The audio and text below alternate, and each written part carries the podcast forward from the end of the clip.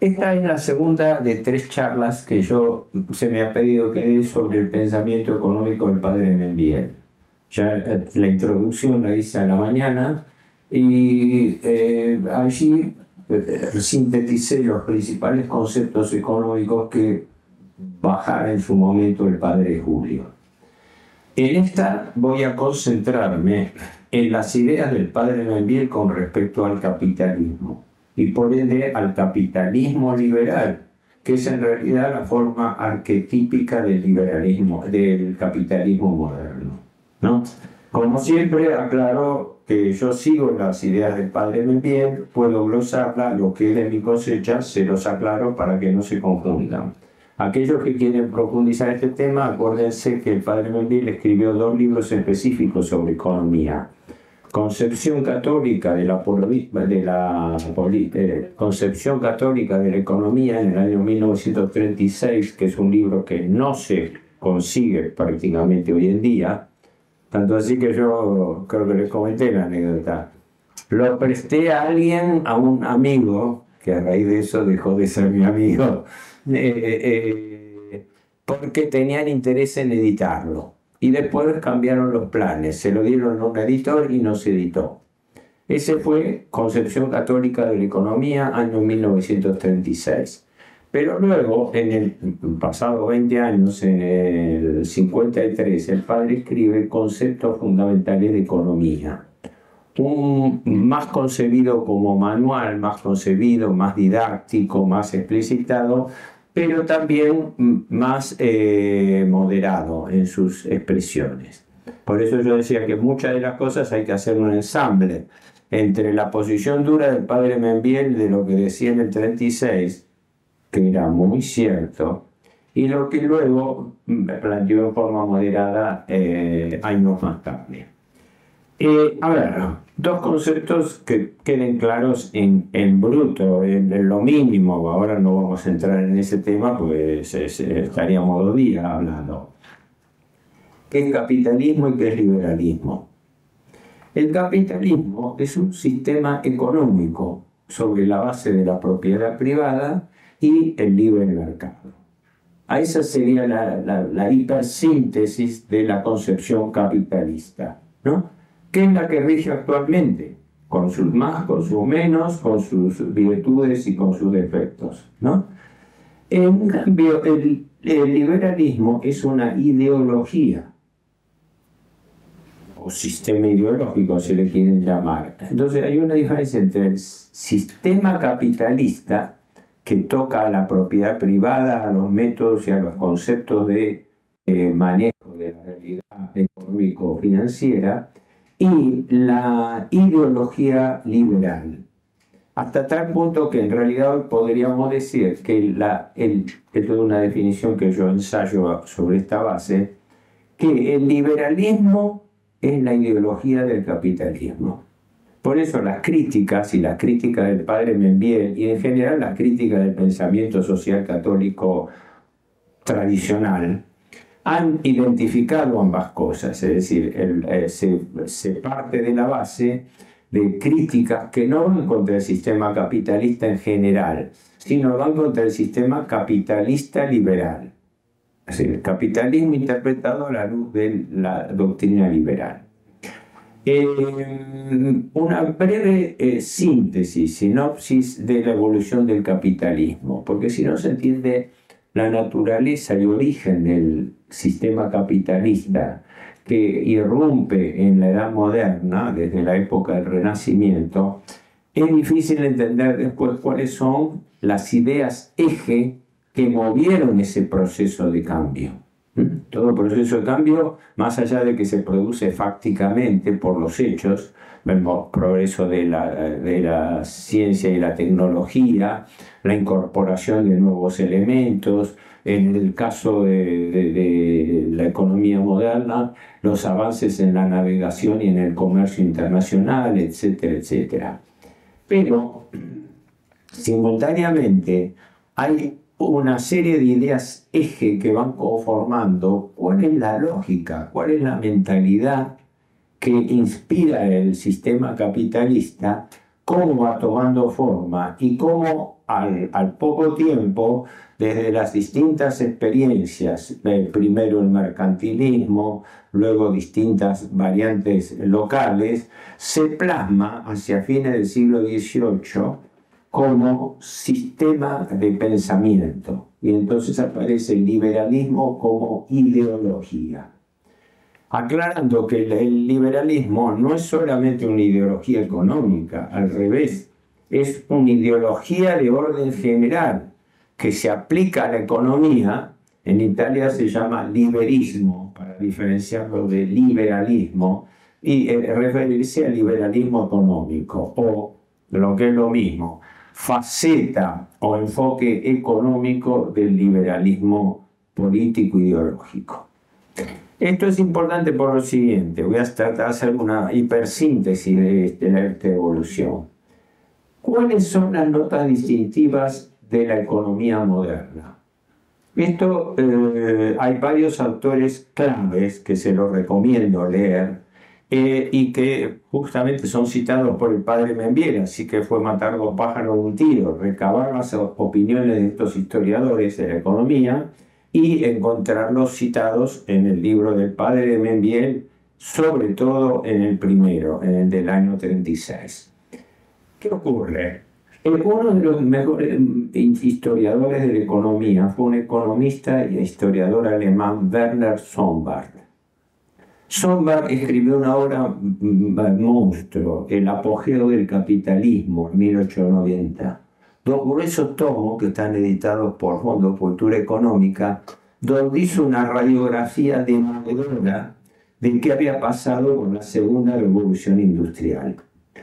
se llama Primera Revolución Industrial a la que surgió entre los siglos XVII y XVIII, fundamentalmente XVIII, donde se veía el protocapitalismo industrial, ¿no? Cuando aparecen las primeras innovaciones, el buque a vapor, los telares mecánicos, etcétera, que ya dieron pro forma al capitalismo. Pero luego, después de la mitad del siglo XIX, se produce lo que se llama segunda revolución industrial que ya acerca al, a la economía moderna. Ya, ya no son más distintas iniciativas, ya se produce un proceso de concentración económica del, capital, de las empresas.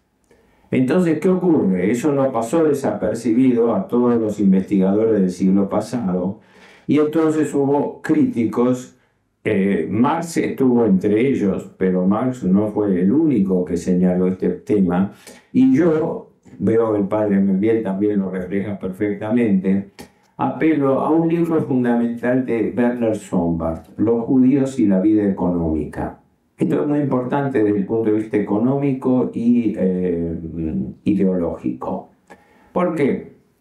Porque hacia comienzo del siglo XX, un escritor protestante, un sociólogo protestante, Max Weber, escribió un famoso libro que eh, debieran conocer o por lo menos hay que, hay que tener idea, el que se llama el espíritu protestante, em, la ética protestante y el espíritu del capitalismo, donde establece la tesis generalmente aceptada de que el capitalismo moderno fue producto, por así decirlo, de la reforma, donde el mundo europeo se, entre comillas, liberó de las restricciones de la economía cerrada medieval, de la economía corporativa, de la economía sobre bases eh, sujetas a la moral cristiana, y empezó a tomar vida autónoma.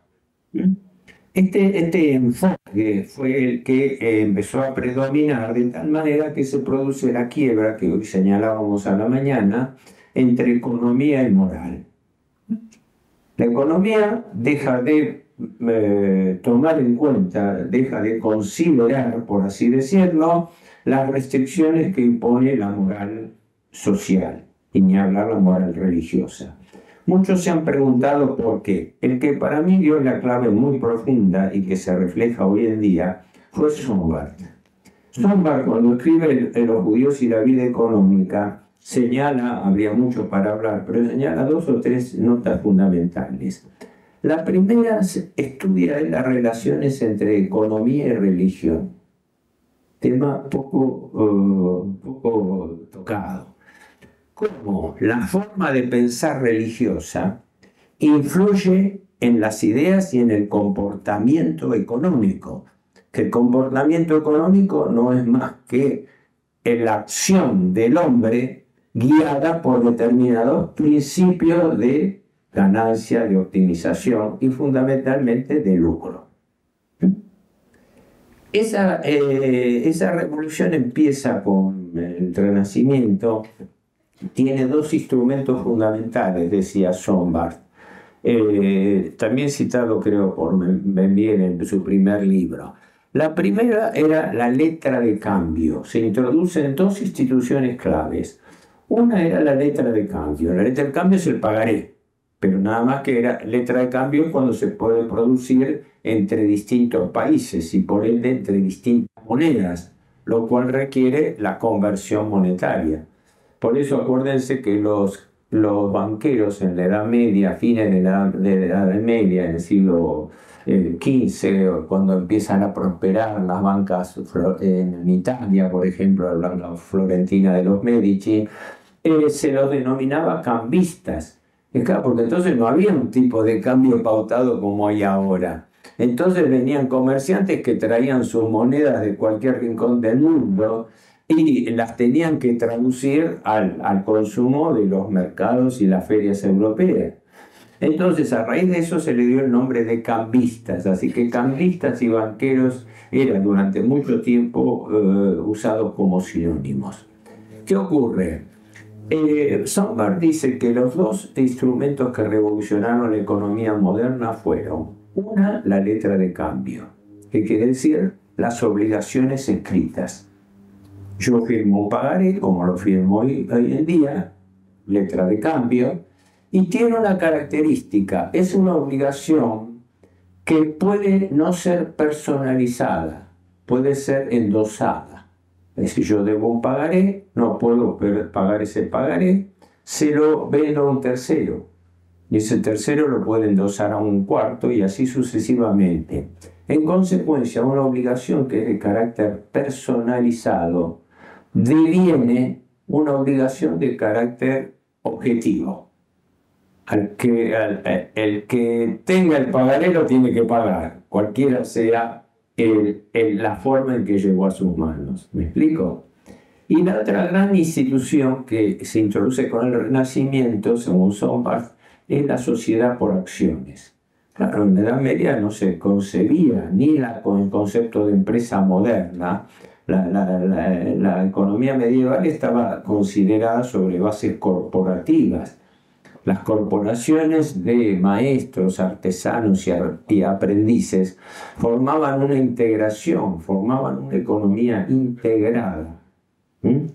Pero el capitalismo moderno empieza a diferenciar entre lo que después iban a llamar dos clases sociales. La clase de los patrones, de los poseedores de capital, frente a la clase de los dependientes, de los asalariados, que viven de un salario que paga el patrón. Esto es un esquema general, esto no es ideológico, nada. Así fue como se dieron las cosas. Entonces, ¿qué ocurre?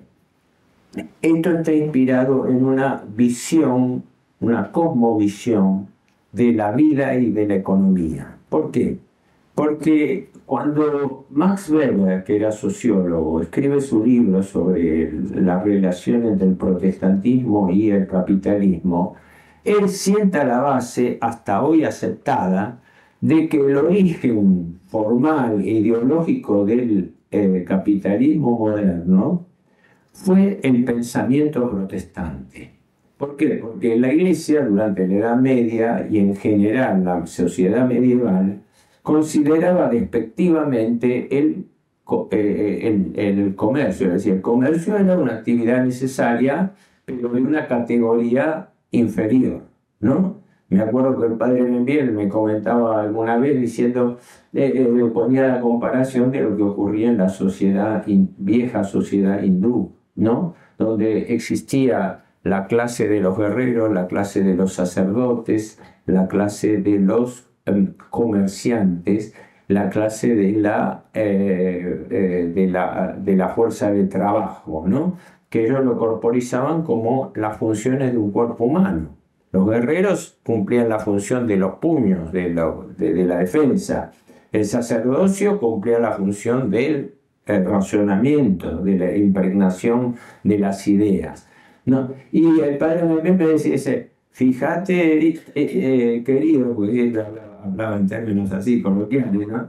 Le decía, fíjate, porque yo lo conocí al padre Membil cuando tenía 16, 17 años y lo traté hasta su muerte, nada más que después más escalonada, porque yo me puse de novio, me casé, fui a trabajar afuera, etc. Lo veía más escalonadamente hasta su muerte en el 73. En esa época todavía lo trataba. ¿no? Y él me decía, fíjate querido, dice que los comerciantes son asociados a qué? Al cuerpo humano, al estómago, es decir, a la parte, digamos, más material eh, eh, y, digestiva o también excretoria de la actividad del hombre. ¿no? Hablando él con paciente, poniendo una comparación al respecto. Pero no me voy a extender mucho. Eh, el, el Renacimiento rompe con esta tradición. ¿Por qué? Porque establece que no solamente tienden a desaparecer las corporaciones que integraban todos los estamentos de una actividad, sino que además introducen la dicotomía del capitalista por trabajo. Establece lo que se llama la sociedad por acciones. Es el origen de la sociedad anónima lo que constituye la sociedad ya no es personas con nombre y apellido.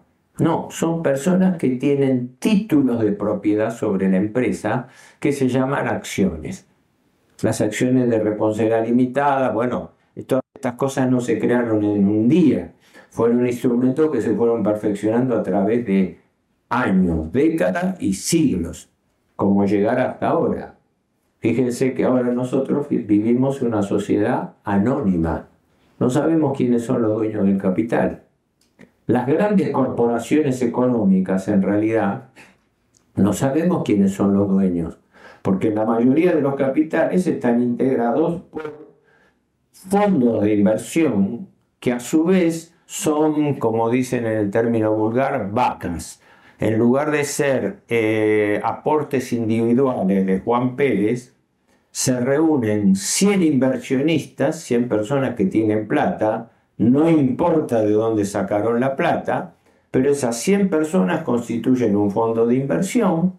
Y entonces un operador, un manager de un fondo de inversión, como eh, el famoso Soros, como eh, la gente del estudio Templeton, Pinco y todos los fondos de inversión que vemos, son en realidad administraciones de fondos de dinero que ponen gente anónima. No sabemos quién controla la economía. Como también les señalé, no sabemos quiénes son los acreedores de nuestra deuda externa. Sí, la Argentina debe hoy en día cerca de 400 mil millones de dólares por el Tesoro y debe otros 60 mil millones de dólares por el Banco Central. ¿Ustedes saben a quién con nombre y apellido se lo debemos? No. ¿Los gobiernos lo dicen? No. ¿Por qué? Porque son cómplices de los acreedores. Textualmente. Porque yo, Estado, por acceso a la documentación pública, además yo, yo me estrellé contra eso, pidiendo infructuosamente que el Ministerio de Economía dé a conocer un censo de acreedores porque si no estamos pagando miles de millones de dólares de intereses a acreedores ignotos. Bueno, esta fue la segunda de las eh, eh, grandes modificaciones que trajo la época moderna en materia económica. La letra de cambio, es decir, el pagaré, las obligaciones independientes de la persona, si yo le paso un pagaré a un tercero porque se lo endoso, etc., el que carga con el fardo de ese pagaré es el nuevo, el nuevo adquirente, ¿verdad? Entonces lo que toma cuerpo es la, la nota material. Lo mismo que una sociedad anónima. Una sociedad anónima quiebra la sociedad anónima. Entonces vivimos lo que vivimos en Argentina y en el mundo. Un, un, un mundo económico donde tenemos empresas pobres y empresarios ricos. Quiebra tal empresa. Sí, ¿quién es el dueño de tal empresa? No, este señor que tiene una quinta en Monte, una, un chalet de super lujo en Punta del Este, etc. Esto es cosa de todos los días. Es decir, es el producto de una sociedad, de una economía anónima. Esto ya lo señala el padre Membiel, por eso esta cosa es importante. Yo por eso digo que después el padre Membiel bajó un poco los decibeles sobre esto, porque esto estaba muy ligado al predominio de la finanza sobre la economía. El padre Membiel en ese momento seguía muchísimo al Papa Pío XI, ¿no? Eh, y, la famosa encíclica cuadragésimo año de 1931, saben, 40 años de la Rerum de León XIII, donde, entre otras cosas, no por casualidad, eh, Pío XI denunciaba ya entonces, 1931, estamos casi un siglo, denunciaba que el mundo se regía por la dictadura internacional del dinero. Caramba, esas son expresiones dichas en las encíclicas papales y repetidas que eh, eh, hacían pensar. Fíjense ustedes cómo se introducen gradualmente medidas que van desarticulando toda la, lógica de la economía, no solamente medieval, sino de la economía lógica. Ejemplo, el padre Memel rescata un dato que eh, ahora releyendo algunas cosas cuando eh, eh, él centraba todo en el problema de la Revolución Francesa, porque la Revolución Francesa no fue la original, la original fue la Revolución Inglesa gloriosa de 1688, que fue la que instauró toda esta ideología liberal, pero la traducción universal, la asociación es la de la Revolución Francesa, ¿no? que trae el triunfo de la burguesía y trae ese desplazamiento que también señalaba el padre Membiel, donde la burguesía termina desplazando a la monarquía y, en forma cruenta, ¿no? En forma cruenta, con muerte, guillotina, para exterminar eh, el poder de una clase política dirigente, ¿no? Eh, una de las primeras leyes que dicta la Asamblea Constituyente Francesa el mismo año de la Revolución, 1789, ¿saben cuál fue? De derogar la ley que prohibía el préstamo a interés, porque el préstamo a interés siempre estuvo impugnado como eh, un revulsivo de la actividad productiva, de la actividad económica, ¿no? Y el padre también señalaba muy bien, no es casual que una de las primeras leyes que se apresura a votar la Revolución Francesa es la eliminación de la prohibición del préstamo a interés detalle. Dos años después, en 1791, la misma Revolución Francesa dicta la ley de Chapelier. La ley de Chapelier prohibía los gremios que habían regido en la Edad Media. Es decir, ya no se podía organizar la economía sobre la base de integración de maestros, eh, de, eh, eh, maestros, este, compañeros y aprendices. Quiere decir que esto le estaba dando forma ideológica al capitalismo. Ya el capitalismo no era una situación de hecho, que tendía a convertirse cada vez más en un sistema de pensamiento impuesto, que va avanzando hasta nuestros días. Por eso la gran tragedia de nuestro día, digo yo, es que esto no solamente ha avanzado en los medios intelectuales, sino que ahora se ha llegado a otro estadio, al estadio de que la opinión pública está siendo impregnada de estas ideas. Ya estas ideas son asumidas como naturales, como espontáneas, como parte de eso. Es decir, como yo, yo hablo con, con, a veces me interesa detenerme a hablar con colegas jóvenes Yo egresé de económicas en 1964 y encontrarme ahora con profesionales jóvenes que muchos de ellos con mucha soberbia, ¿no? Eh, tienen muchas herramientas técnicas, tecnológicas, matemáticas, etcétera, muy precisas, pero no tienen conceptos. No, tienen conceptos.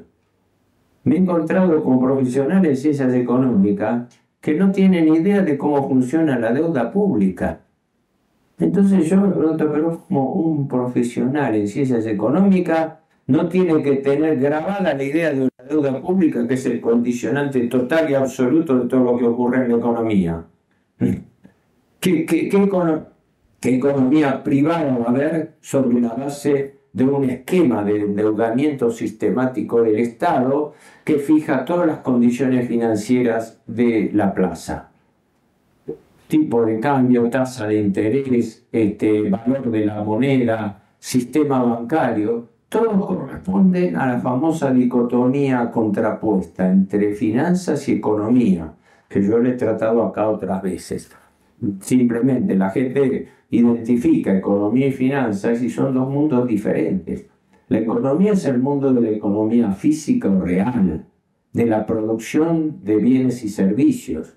Se ocupa de los problemas de la inversión, de la producción, de la comercialización de esos bienes. La finanza no, la finanza se ocupa del negocio del dinero especulativo del dinero libre. Es decir, ¿qué arbitraje me deja más ganancia a mí? Si el tipo de cambio o la tasa de interés. Si comprar eh, títulos en bolsa o invertirlos en, una actividad productiva. Si especular con dólares a futuro o eh, eh, especular con criptomonedas. Es decir, un mundo que no corresponde a la economía física o real. Un mundo que constituye una estructura mental, mental y, práctica, ¿no? Entre la economía real de la vida cotidiana y el mundo que impone las condiciones bajo, esa, bajo las cuales esa economía tiene que conducir. Me podría extender muchísimo con esto, pero si no, a este ritmo no, no puedo seguir adelante. Pero después acuérdense por cualquiera otra de las preguntas. El capitalismo moderno tiende, atendido y ha consolidado algunas características centrales que el padre Membiel lo rescataba, primero por su propia anticipación de ideas. Y después tomando también ideas del el Papa Pío XII, que el Papa Pío XII, sobre todo en las postrimerías de la guerra, desde el 44 al 48, emitió una serie de documentos que él los refleja muy bien en su, libro sobre concepto de economía, donde señala cuáles son las características de esa economía moderna que estaba creciendo, porque ahora la ciencia y la tecnología permitían que la economía se maneje a niveles de economía de escala altísimos, altísimos. Ya no era la producción artesanal, ya era la producción en serie, lo, que, lo que Henry Ford llamó eh, economía de la cantidad. Hoy en día llamamos economía de escala, economías que eh, eh, exceden las necesidades, ¿no? y exceden las necesidades por una patología insoluble para el capitalismo, la tendencia a la sobreproducción. Esto es un fenómeno estudiado por el socialismo del siglo XVIII y no solamente por Marx. Es decir, la patología del capitalismo es que el, el capitalismo, para optimizar las economías de escala, se llama economía de escala porque, claro, si yo en lugar de producir 10.000 unidades de algo, autos por ejemplo, produzco 100.000, puedo abaratar un poco el costo promedio porque la cantidad me permite ganar en volumen, a diferencia de lo que es el trabajo individual artesanal. Entonces, ¿qué ocurre? La primera característica de la economía de mercado moderna es la, tendencia a la concentración del capital cada vez en menos manos. Esta formulación es de eh, Marx, pero Marx no hacía sino recoger el pensamiento socialista creo que les comenté, no sé si ayer o hablando con quién, que el profesor Marcelo Lascano, eh, que le preludia el libro al padre Membiel, un hombre de línea católica, un hombre muy mayor a quien ahora hace tiempo no lo veo, él, me decía una vez, dice, sí, dice Héctor, dice Juliano, dice, trabajamos para las estadísticas, nos movemos con grandes números de Producto Bruto, de índice de demanda, de coeficientes, etcétera, pero como lo estamos viendo, cerca de la mitad de la población está debajo del nivel de pobreza. Entonces, ¿qué pasa? El socialismo del siglo XIX, y no solamente el socialismo marxista, empezó a descubrir la perversidad de un manejo dentro del capitalismo que, que, a la vez que producía una mayor proporción de producción y ganancia, tendía a concentrar el poder en, manos cada vez menores y paralelamente a producir pobreza. De ahí que después, como vamos a ver mañana, eh, Marx eh, sutil y perversamente ve esa beta del capitalismo diciendo, caramba, esta desigual distribución de pobreza genera ejércitos de pobres. Entonces, esta es la oportunidad para que si los pobres toman conciencia política, se rebelen contra los patrones y cambien la estructura a través de la lucha social, cosa que vamos a ver mañana. Pero para redondear esto, primera economía, eh, el padre Membiel llama esto muy bien pues, economía invertida. Economía invertida es decir, cuando la economía no cumple los cánones lógicos que debiera cumplir. La primera era esta, la economía de mercado con la tendencia a la concentración. Y este problema de que el capitalismo no puede superar su tendencia a la sobreproducción, porque la capacidad científica y tecnológica hace que cada vez se produzca más. Al producirse más, hay que colocar esa producción. Y en consecuencia hay que inducir a lo que vivimos, a una sociedad de consumo. Es decir, una sociedad donde lo que prime no es la necesidad del producto, sino la fuerza de penetración que tiene el, la parte empresaria sobre el común de la gente. ¿Cuál es el agente que sirve para aumentar artificialmente la demanda de los productos, aunque no sean necesarios? La publicidad. Un estudioso italiano, Napoleoni de apellido, apellido escribió un grueso tomo así sobre economía moderna, son más de mil páginas, ¿no?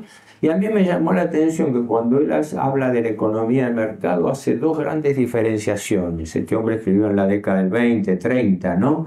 En época de economía fascista, decía economía con publicidad y economía sin publicidad. Caramba, importantísimo.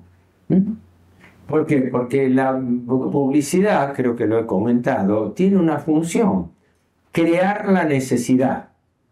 Y fíjense ustedes que la gran mayoría de los productos y servicios que se comercializan en el mercado son productos de la publicidad y que la inversión en publicidad es proporcionalmente mayor en la medida en que el producto sea más inútil. Es así, porque si el producto es útil no necesitan hacerle mucha propaganda yo, no escuché, salvo por, por competencia de calidad, ¿no? Que alguien diga, coma pan, y la gente va a comer pan, o, o, use tal vestimenta y todo. No, no, no, no. Pero si eh, le vienen y le ponen de moda una moda estrafalaria, una moda donde las chicas y ahora también los varones compran eh, pantalones rotos porque están de moda, ¿no? Una cosa, un absurdo así. Cuando proliferan eh, por imitación y, o por, eh, publicidad, una regresión sociológica, el tatuaje. Es el día de hoy que no lo puedo entender. ¿No? Decir, ¿qué significa el tatuaje? El tatuaje es una de las características sociológicas más primitivas de la humanidad y ahora está generalizado en pleno siglo XXI. Hay gente con todo el cuerpo tatuado. Espero no ofender a nadie acá y espero que nadie, nadie tenga esas inclinaciones, pero de todas maneras lo señalo como una característica de cómo va evolucionando el mercado. Entonces, a esto llamaba el padre Membiel la economía invertida. Primero, un mercado donde la concentración de la riqueza hace que las empresas, la oferta, avance sobre la demanda. La sobreproducción eh, eh, sobrecarga, sobrecarga la oferta de mercado. Y para que esa oferta de mercado sea absorbida, hay que invertir más plata en publicidad para crear la necesidad de que la gente compre esos productos. ¿no? Estas cosas ya las venía eh, denunciando en parte la cuadragésimo año. El padre Membiel la recoge, no nos olvidemos que él escribe en el 36 la encíclica era del 31, así que él estaba dando publicidad a esto. La segunda característica de la economía invertida es la de que la economía, al guiarse por criterios de mercado, tiende siempre a aumentar el costo de la vida innecesario.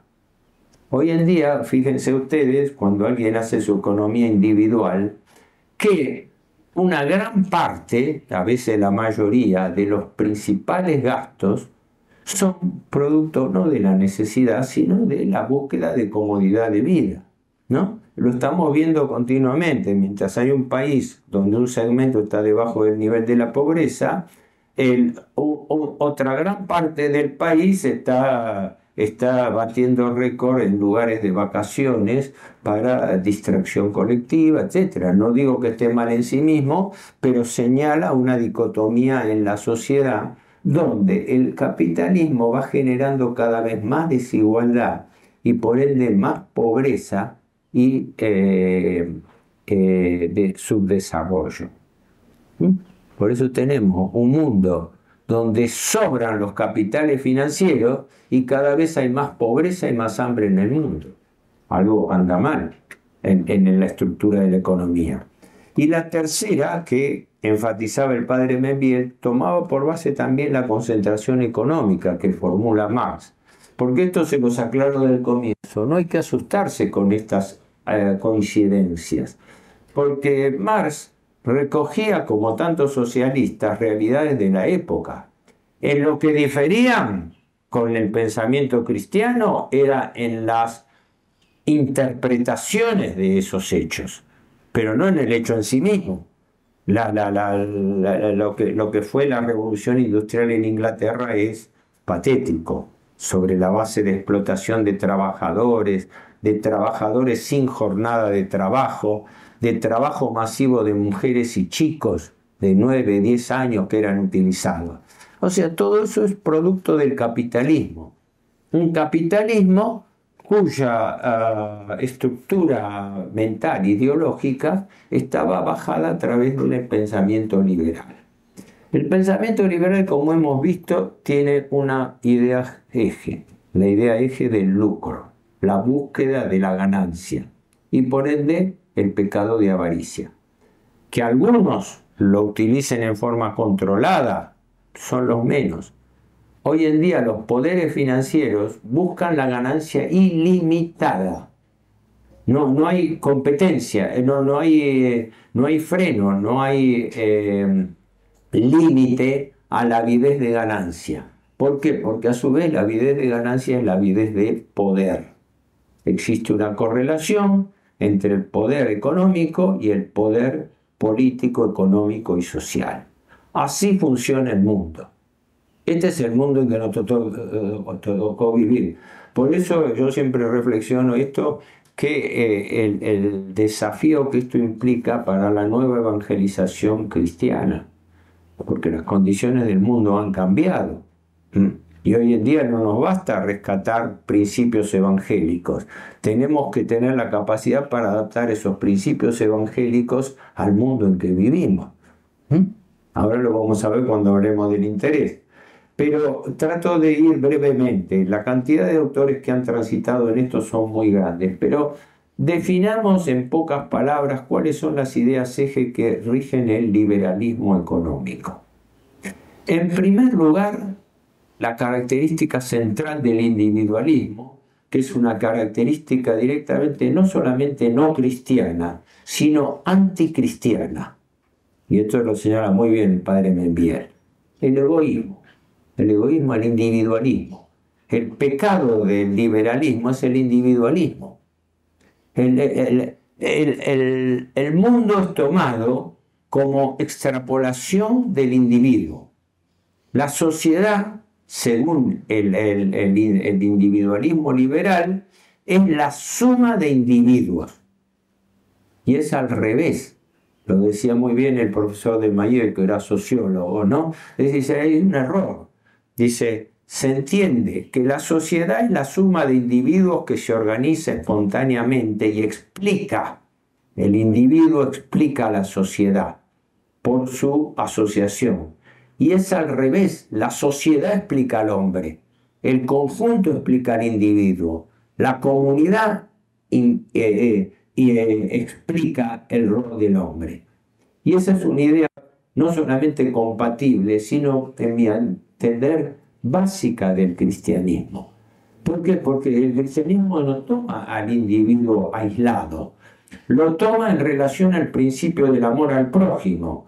Es decir, el cristianismo no concibe al hombre fuera de la sociedad. Al revés, lo toma dentro de la sociedad y le fija las características de caridad con las cuales se tiene que comportar. Y se lo hace a nivel político, a nivel económico, a nivel social, espiritual. ¿Me explico? Es una forma de razonamiento inversa. Una toma por base el individuo y lo proyecta a la sociedad. Ah, bueno, el egoísmo individual manda. El hombre tiene que ser libre e independiente.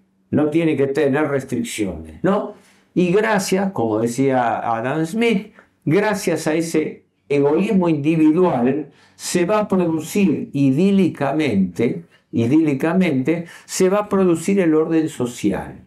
¿Por qué? Porque la suma, se decía él, la suma de egoísmos individuales, como si la dirigiera una mano invisible, tienden a converger en beneficio del hombre. Bueno, para mí eso fue siempre una expresión lírica. Nadie dijo ni demostró empíricamente que la suma de egoísmos individuales lleva al bien común. No, lleva al bien del individuo que, especula. Que otros vivan como se utiliza decir ahora derrame, del derrame. Ahora de moda hablar del derrame del, del bienestar económico, que por otra parte es falso, porque quien usó la palabra primera, me confundo con Stiglitz, pero no, fue otro autor norteamericano, estableció la teoría del goteo. Fíjense la diferencia.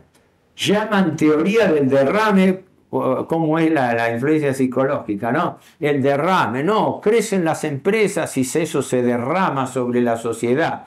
No, eh, este autor, que no, no, no me acuerdo, no quiero marcar que fue Miller o uno de los economistas modernos, creo que fue un premio Nobel, cuando lo formuló y se tradujo del inglés, la traducción es la teoría del goteo. Es decir, como quien dice, el, el goteo que cae a los sectores menos protegidos con la ganancia capitalista.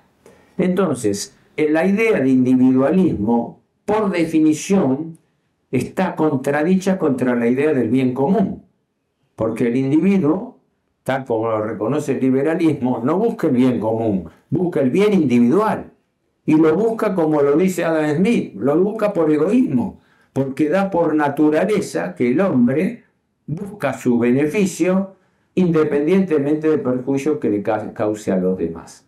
Entonces, este, por eso la diferencia que yo señalaba entre, que eso lo menciona el padre Menbiel, entre equilibrio y armonía. No es lo mismo.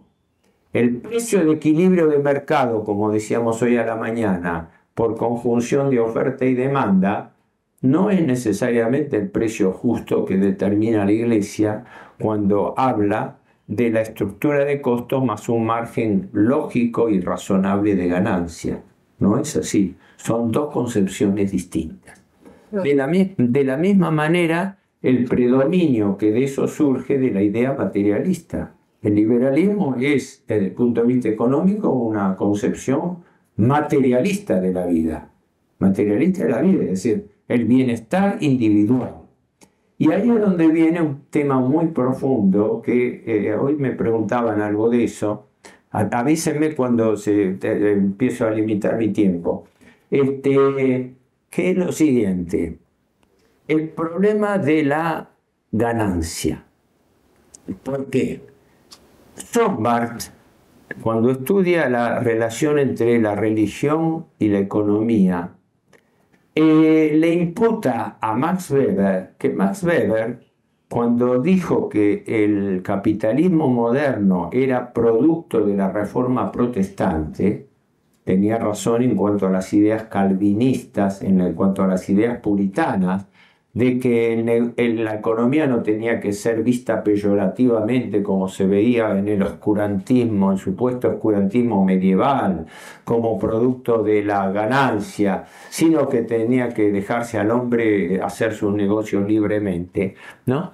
Cuando eh, eh, el, el pensamiento económico liberal impone esta idea, del predominio del individuo sobre la, comunidad, eh, aparte de generar la dialéctica entre capital y trabajo, toca un tema clave. ¿Cuál es la legitimidad de la ganancia?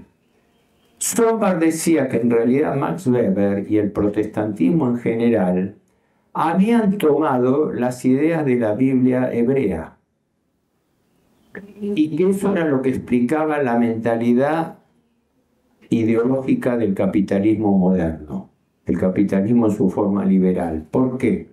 Porque en efecto, cuando uno lee eh, el Antiguo Testamento y se filtran muchas moralejas de eso, el, el pensamiento judío arcaico y moderno concibe la ganancia como un don de Dios. Es decir, en, la interpretación bíblica, la riqueza es interpretada como un don de Dios. ¿Mm?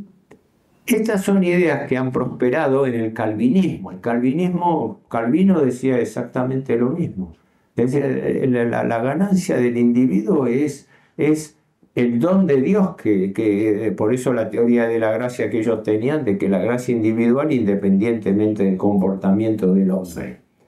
Y es lo que hoy en día alguien que entiende del tema me decía, es la gran lucha de la iglesia, bajo el Papa Francisco, pero ya viene de antes, de que el gran fantasma del eh, economicismo moderno es el neopentecostalismo. Le explico porque la palabra parece compleja.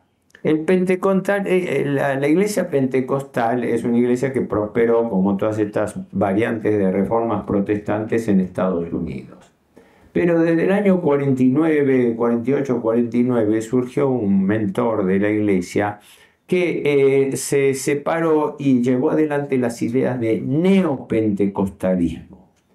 ¿Cuál es la idea central del neopentecostalismo que ahora está expandiéndose como una mancha de aceite por todo el mundo y en particular por toda Iberoamérica? Por eso prospera tanto en Brasil.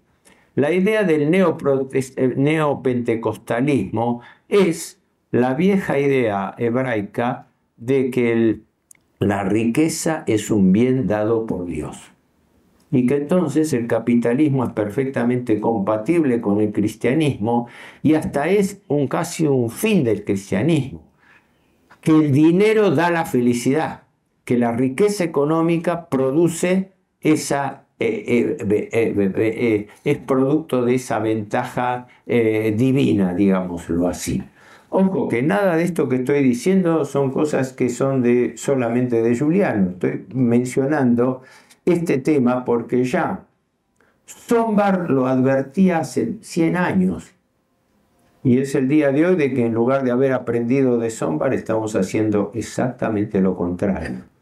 Y por eso el padre me envía cita a, Sombar y cita a otros eh, autores y sobre todo cita a los autores em, eh, social cristianos que fueron los que le dieron las bases, eh, eh, las bases escritas incluso, a la encíclica Rerum Novarum de, Pío de León XIII, lo, que se llamó la, la, Convención del Castillo de Teis en Alemania, o, eh, que fue un castillo en Alemania, un castillo medieval donde se reunieron unos 10, 12 teólogos o entendidos para alcanzarle al Papa, al Papa Pecci, al Papa León XIII, los borradores de lo que después iba a ser la Rerum Novarum. De eso escribe eh, de Gasperi, que tiene un librito que yo lo conseguí como una rareza, que dice, ¿quiénes escribieron la Rerum Novarum? Los autores de la Rerum Novarum, donde él escribe cómo se gestó esa, eh, la encíclica y cuáles eran los frenos que el mismo Papa puso, porque los social cristianos avanzaban en una idea mucho más rigorista. En Alemania la escuela de Viena con Fogelsang y otros más. En Francia la escuela de París con Latour du. En uno y otro caso avanzaban con la idea de la deslegitimación del capital financiero. Fogelsang era uno de los que eh, estaba a la cabeza de eso. La, Iglesia avanzó muchísimo a través de todas sus encíclicas sociales sobre ese tema, pero fundamentalmente estaba el sustrato de la inquietud, de la cuestión social en la Iglesia, que era el motivo de la Rerum Novarum y sus consecuencias. Bueno, voy a ir abreviando porque hay muchísimo para citar. Solamente el tema de que acá hay un punto clave irritativo que es diferencial, la usura. La usura conceptualmente es, desde la época romana, es el beneficio del capital alquilado. Es lo que se paga por el uso del capital ajeno como tal siempre fue eh, eh, eh, repudiado por todas las religiones del mundo. El, doctor Speche el, el, autor de la doctrina Speche, un hombre que vive, tiene 90 años, ahora una lucidez admirable, ¿no? escribió en el año 99, 89, un trabajo sobre este tema en relación a la deuda externa.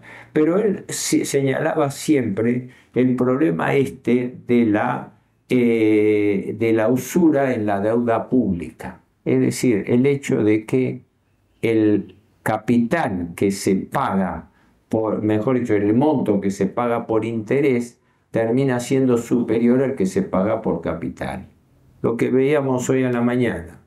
El Banco Central paga 107% anual de interés por la LELIC. El Tesoro paga 120% anual de la LELIC estamos pagando más intereses que capital.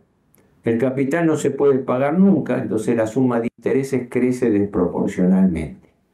La usura fue condenada, como decía Speche, por todas las religiones del mundo.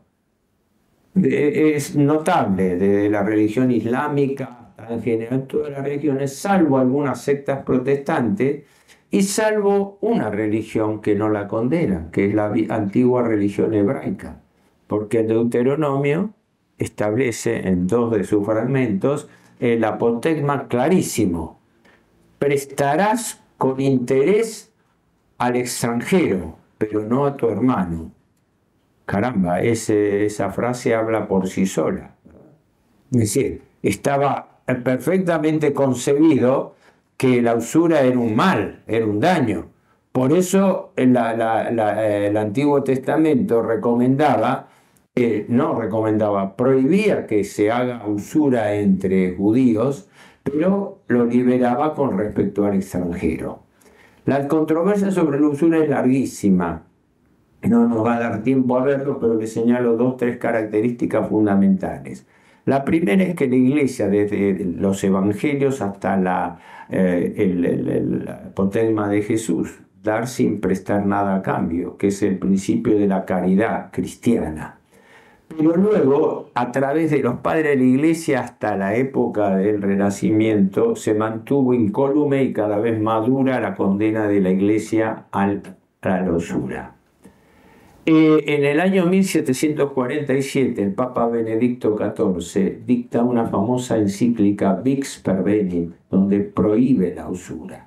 Se podría hablar mucho al respecto, pero luego la Iglesia, durante el siglo XIX, atenúa los cargos contra la usura cuando la usura, entendida como tasa de interés, se, se, se impone en todo el mundo como parte de los negocios modernos. ¿no? Es decir, se impone bajo lo que se contemplaba no como condena al préstamo de dinero, sino por lo que se llama títulos extrínsecos. El título extrínseco quiere decir que el que está prestando interés no lo hace por el interés del dinero, porque el dinero no da dinero. La famosa frase de Aristóteles, dinero no pare de dinero. Es decir, el dinero en sí es estéril. La, famosa eh, leyenda del rey Midas, ¿no? de que logró de los dioses trocar en oro todo lo que, tocaba eh, y después murió de hambre porque todo lo que tocaba se convertía en oro. No, el dinero en sí es estéril. El dinero es útil en la medida que se aplique a la actividad productiva. Y si al revés, como ocurre actualmente, en lugar de aplicarse a la economía productiva, al revés, se aplica a la economía improductiva que genera cada vez más especulación financiera, esto crece como una bola de nieve y esto es lo que provoca las crisis económicas y financieras. Era el atenuante que fijaba la Iglesia por dos conceptos de títulos extrínsecos, daño emergente y lucro cesante. Daño emergente es riesgo, riesgo. Claro, yo presto a alguien y corro un riesgo de que no me lo devuelva. El concepto es válido, pero si la persona me lo devuelve, también me tendría que devolverlo como un seguro de caución, ¿verdad? Eh, eh, eh, es aceptable que alguien diga, yo te presto dinero, pero yo corro un riesgo y en consecuencia pido una compensación.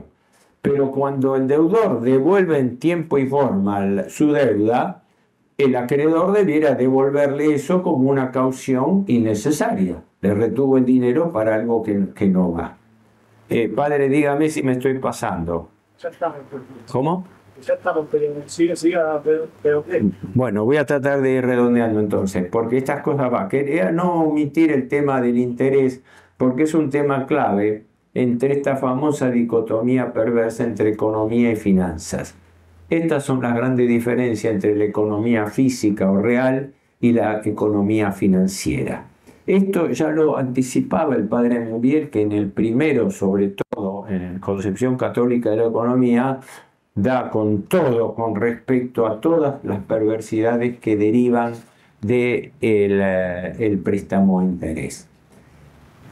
Quizás no llegue, ahora no vamos a llegar a tiempo, voy a tratar de incluirlo mañana, porque el padre Membiel, frente a todo este panorama perverso, eh, hace también la positiva, hace una propuesta de cómo el orden social cristiano puede revertir esta distorsión en la concepción del capitalismo liberal. Y lo ve a través de la restauración de un orden social cristiano de base corporativa, de base integrativa, donde el capital no sea producto de explotación de trabajo, sino producto de la asociación. Y en consecuencia cambia el eje de interpretación del lucro, porque entonces ganan todos, como quien dice. Esta es la idea que desarrolla el padre Membiel en sus dos libros, en, todo, también en la dialéctica comunista. Y eso lo hace basado en la famosa ley de reciprocidad en los cambios, diciendo que si todos los sectores de la economía mantuvieran una paridad lógica en la rentabilidad que tienen, entonces se produciría un esquema de orden económico, social, cristiano eh, equitativo. ¿no? Eh, puede ser que me haya comido algunas cosas por razones de tiempo, simplemente esto de que el padre Membiel no se limita a hacer un diagnóstico del problema, ¿no? Yo siempre digo que para analizar un problema hay que cumplir tres etapas. Dos son conocidas. No hay propuesta sin diagnóstico. Entonces el padre Membiel acá diagnostica los males del capitalismo, pero le agrega la característica en que tendría que funcionar el sistema cristiano sobre la base de criterios de caridad y sobre todo de subsidiariedad, donde los sectores más pudientes establezcan un sistema económico que se traslade a los sectores más pobres, pero no como planes sociales, como, como limosna, sino como forma de ayudar para que esos sectores crezcan. Uno de los que interpretó mejor eso fue Chesterton, porque Chesterton elaboró en la década del 30 o 40 la idea del distributismo, proponiendo de que en realidad como la propiedad es inherente al hombre, ¿no? es, es una forma de propender a que la, la propiedad se distribuya masivamente en forma proporcional entre todos los hombres. Bueno, no quiero abusar y si hay tiempo de preguntas las contesto, pero quería completar esto nada más. La doctrina social de la Iglesia no es ajena a este problema. Lo que pasa es que no se estudia. Eh, una cosa es eh, si no se estudia debidamente. Yo soy partidario hace años de que la Iglesia tendría que poner cada vez más énfasis en el nuevo problema financiero más que económico. Cosa que algo se está avanzando, aunque a mi juicio con mucha lentitud. Pero que la gran fractura existe entre la economía físico real y la economía financiera o especulativa, que es la que vivimos en nuestros días y que la contracara, el remedio, la, confrontación de este sistema debiera ser la vuelta, como ya lo prematuramente lo propugnaba el padre Membiel, a un nuevo orden social cristiano de base corporativa donde los intereses de patronos y trabajadores estuviesen vinculados entre sí. Eso se refiere no solamente a la congestión, sino también a un factor muy importante, el accionariado obrero, que las empresas, muchas empresas lo hacen, distribuyen una cuota parte de sus acciones entre sus empleados, de tal manera que cada empleado, eso en, empresas norteamericanas lo han hecho, un caso paradigmático fue General Motors, no es que dejó de ser una multinacional, pero ocurre que General Motors creo que tiene 400.000 accionistas. Está bien, mandan pocos y el resto eh, tienen una o dos acciones de participación. Pero que eso responsabiliza, se responsabiliza al obrero en su doble condición, de que por un lado percibe un salario pero paralelamente también es partícipe en una cuota parte de las ganancias de la empresa. Y en consecuencia con eso se tiende a ir equiparando gradualmente el orden económico y social. Ahora no, no sigo más por respeto a los tiempos, pero mañana vamos a darle un poco más de explicación a esto cuando veamos la contracara de esto, que es la eh, eh, ideología económico marxista. No sé, espero, si no los mareé mucho con tantas cosas, espero por lo menos haberle transmitido lo más posible los conceptos claros. Quienes tengan dudas, si hay tiempo, eh, contesto las preguntas y les agradezco la atención.